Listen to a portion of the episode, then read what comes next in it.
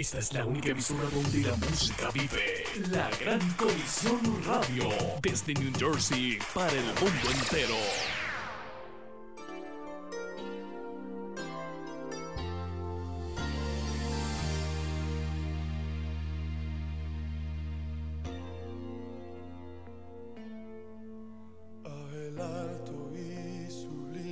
Dios te bendiga. Nuevamente tu hermano Alexander con otro mensaje de exhortación y edificación a tu vida. En el tema anterior de personajes de la Biblia estuvimos hablando sobre Jacob. El día de hoy quiero hablarte brevemente sobre José. Para esto estaremos tomando como referencia el libro de Génesis capítulo 37 del verso 1 en adelante. No te muevas, ya comenzamos.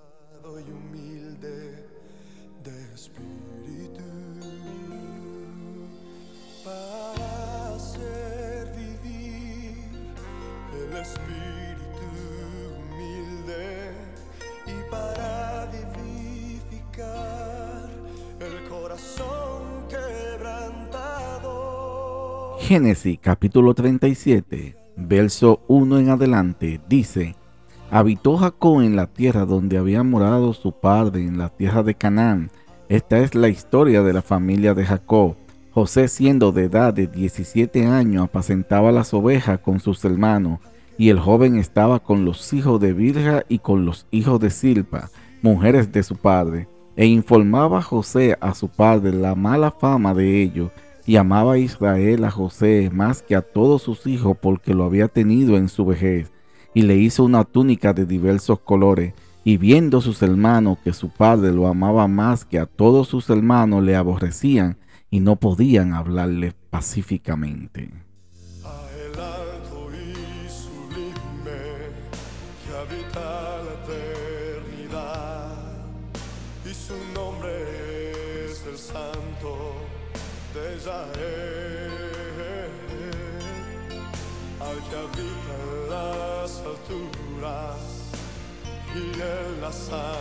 Antes de comenzar, podemos decir que la historia de José, el hijo de Jacob, es una de las más conocidas entre la historia de los personajes bíblicos. La vida de José despierta gran curiosidad entre muchas personas la historia de José es muy importante debido a que Dios preservó la vida del pueblo de Israel gracias a los acontecimientos sucedidos en la vida de este hombre. Así podemos ver que Dios utiliza diferentes situaciones en la vida, pero todas ellas ayudan para bien. Romanos 8:28.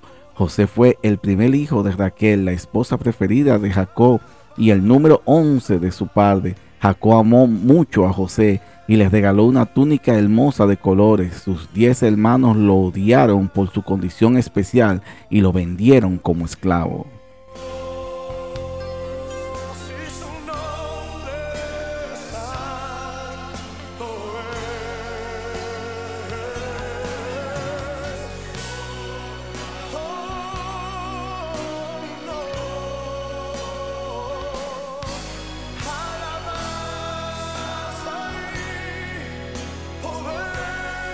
Ahora hablemos de José el soñador. José fue el undécimo hijo de Jacob y el primero con su amada esposa Raquel. El capítulo 30 de Génesis describe todo el conflicto entre Raquel y Lea, las dos esposas de Jacob. Raquel era estéril y sufría porque no podía dar hijo a Jacob. Sin embargo, la palabra de Dios dice que el Señor se acordó de Raquel y la hizo fértil, así que dio a luz a José y luego a Benjamín. Génesis 30 del 22 al 23. El nombre de José proviene del hebreo Joseph y significa que Dios añada o que Él añada o que Él aumenta.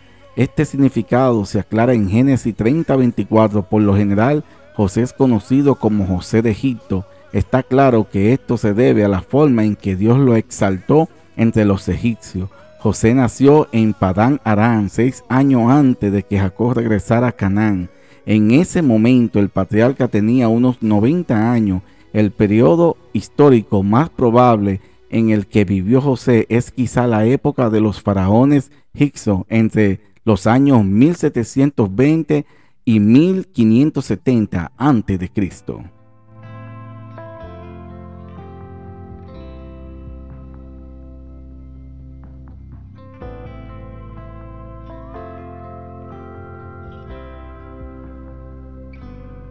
es su forma de mirar. Hablemos brevemente sobre José, el hijo preferido de Jacob. José era el hijo preferido de Jacob, pues además de ser su hijo de edad, era también hijo de Raquel. José recibió una túnica especial de Jacob, Génesis 37.3, que demostraba su predilección. Otro hecho que ejemplifica esta condición de hijo favorito es el episodio del reencuentro entre Jacob y Esaú. En esa ocasión, José y Raquel fueron colocados en el lugar más seguro del séquito. Algunos sostienen que la túnica que Jacob les regaló fue tal vez una señal de que su padre pretendía hacer de José su principal heredero. Sin embargo, no existe una base realmente sólida para dar por sentada esta hipótesis.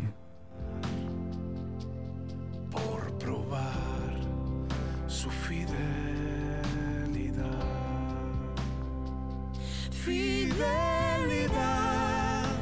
su fidelidad,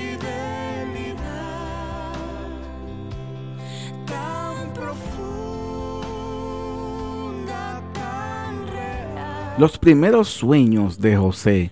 Los hermanos de José estaban claramente celosos y disgustados con él, Génesis 37:4. Pero después de los dos sueños que tuvo José, que la situación se complicó aún más, Génesis 37:11. En esos dos sueños la familia de José se inclinó ante él, Génesis 37 del 6 al 9. Estos sueños se cumplieron cuando sus hermanos fueron a Egipto a comprar trigo debido a la hambruna en la región, Génesis 42:9. En ese momento José ya era el gobernador de Egipto.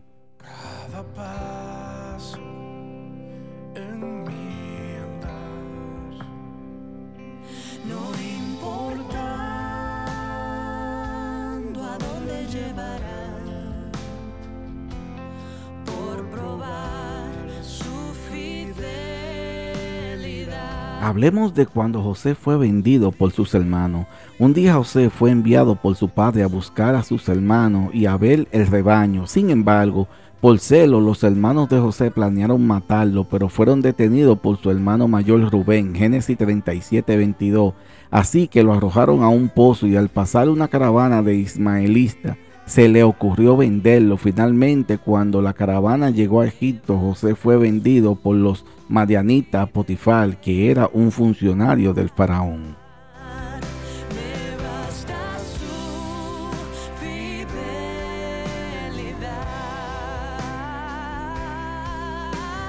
Oh.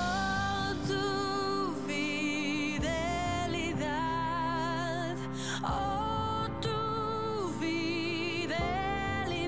Ahora hablemos brevemente sobre José en la casa de Potifar.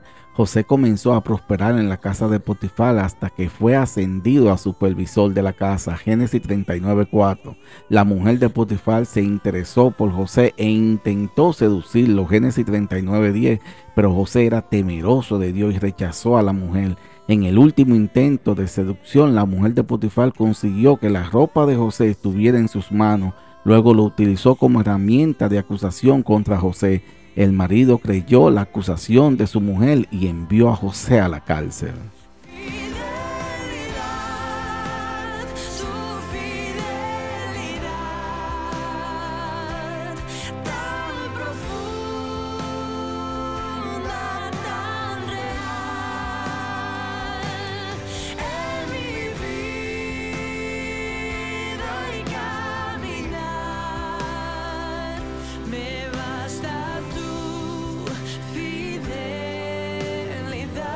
Ahora bien, veamos cómo fue la vida y los años de José cuando estuvo en prisión.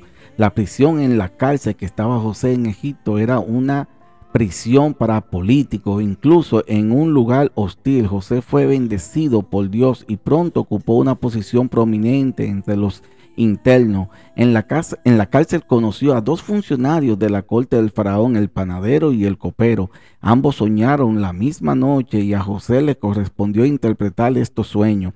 Cabe mencionar que en la cultura oriental de la época los sueños se consideraban presagios y se tomaban muy en serio y con gran importancia en la vida de las personas. El copero soñó con una vid de tres brazos que brotaba florecía y daba uva, y exprimía en la copa del faraón y le daba. Este sueño significaba que dentro de tres días el copero sería sacado de la cárcel y volvería a su posición original. Después de interpretar el sueño, José le pidió al copero que lo recordara cuando estuviera con el faraón para poder ser liberado de esa prisión. El panadero a su vez soñó que sobre su cabeza había tres cestas. En la cesta superior había varias clases de pan y dulce que le gustaba al faraón, pero los pájaros venían y comían de la cesta que estaba sobre su cabeza. La interpretación de este sueño fue que en tres días el faraón le quitaría la cabeza al panadero, lo colgaría en un árbol y las aves comerían su carne.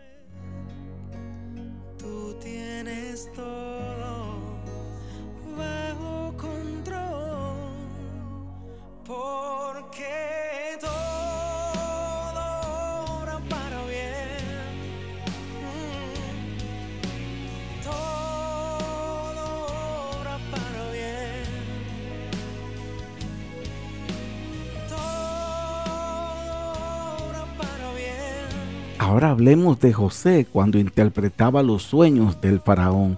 Pasado unos dos años de la interpretación de los sueños en la cárcel, el faraón tuvo un sueño.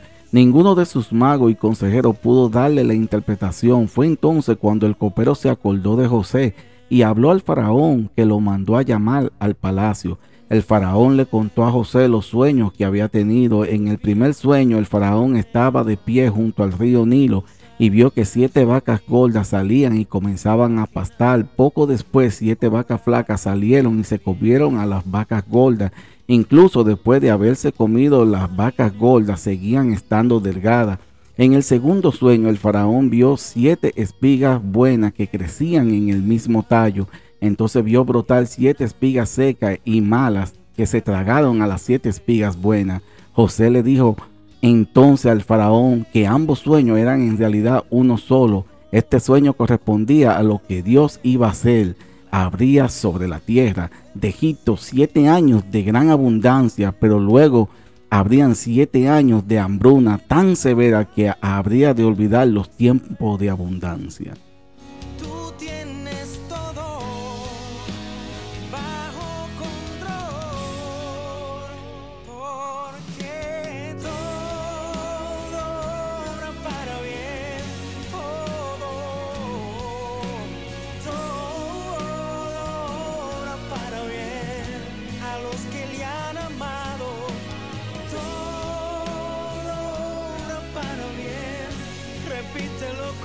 Ahora veremos cuando José se convierte en el gobernador de Egipto.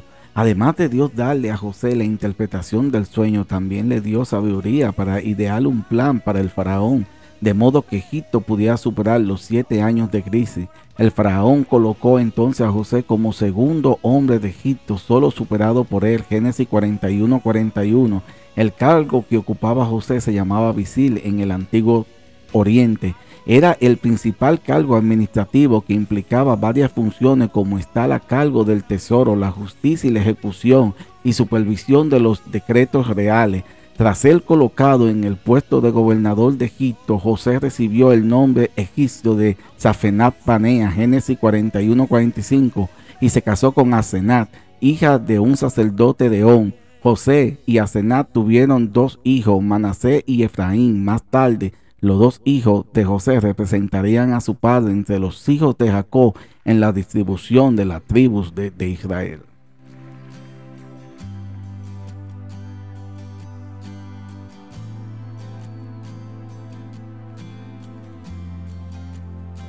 Oh, levante sus manos.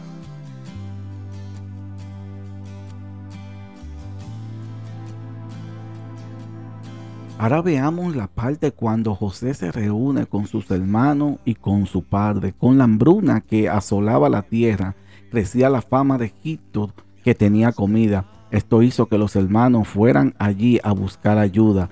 Al principio solo José los reconoció, Génesis 42 del 7 al 8. Sin embargo, más tarde, tras algunas pruebas de José, Génesis 43, 18, el gobernador de Egipto reveló su verdadera identidad a sus hermanos y fue un encuentro muy emotivo. Tras la revelación de su identidad, José se dispuso a llevar a su padre y a toda su familia a Egipto.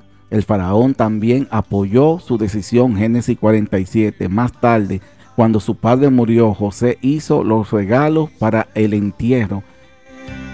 Hizo embalsamar a Jacob según la costumbre egipcia y lo enterró en Canaán como era su deseo. Génesis 50.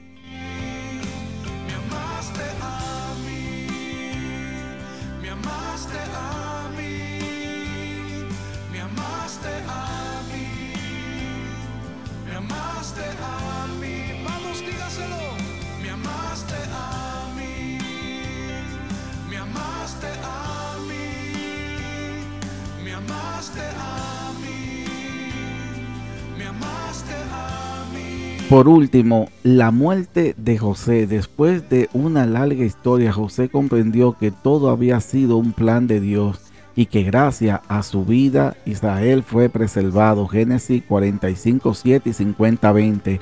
José volvió entonces el resto de sus días en Egipto.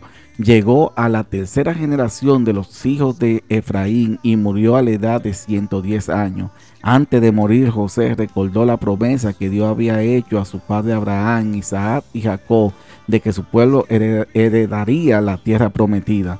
Entonces pidió que cuando Dios sacara a los israelitas de allí, que sus restos también fueran llevados con ellos. Así José murió confiado en la promesa del Señor. Más tarde Moisés se acordó del deseo de José y sacó sus huesos de Egipto como lo dice en Éxodo 13, 19 José fue enterrado en Siquén, en un terreno que su padre Jacob había comprado. Josué 24:32. Hasta aquí esta enseñanza del día de hoy. Estuvimos hablando brevemente sobre José. Te invitamos a que nos siga y activar la campanita para que seas alertado cada vez que se publique una nueva reflexión en nuestro canal. Esperamos que esta enseñanza haya sido de edificación a tu vida. No olvides compartirlo para que otros sean bendecidos y edificados al igual que tú. Dios te bendiga. Me amaste a mí. Te adoramos. Te adoramos.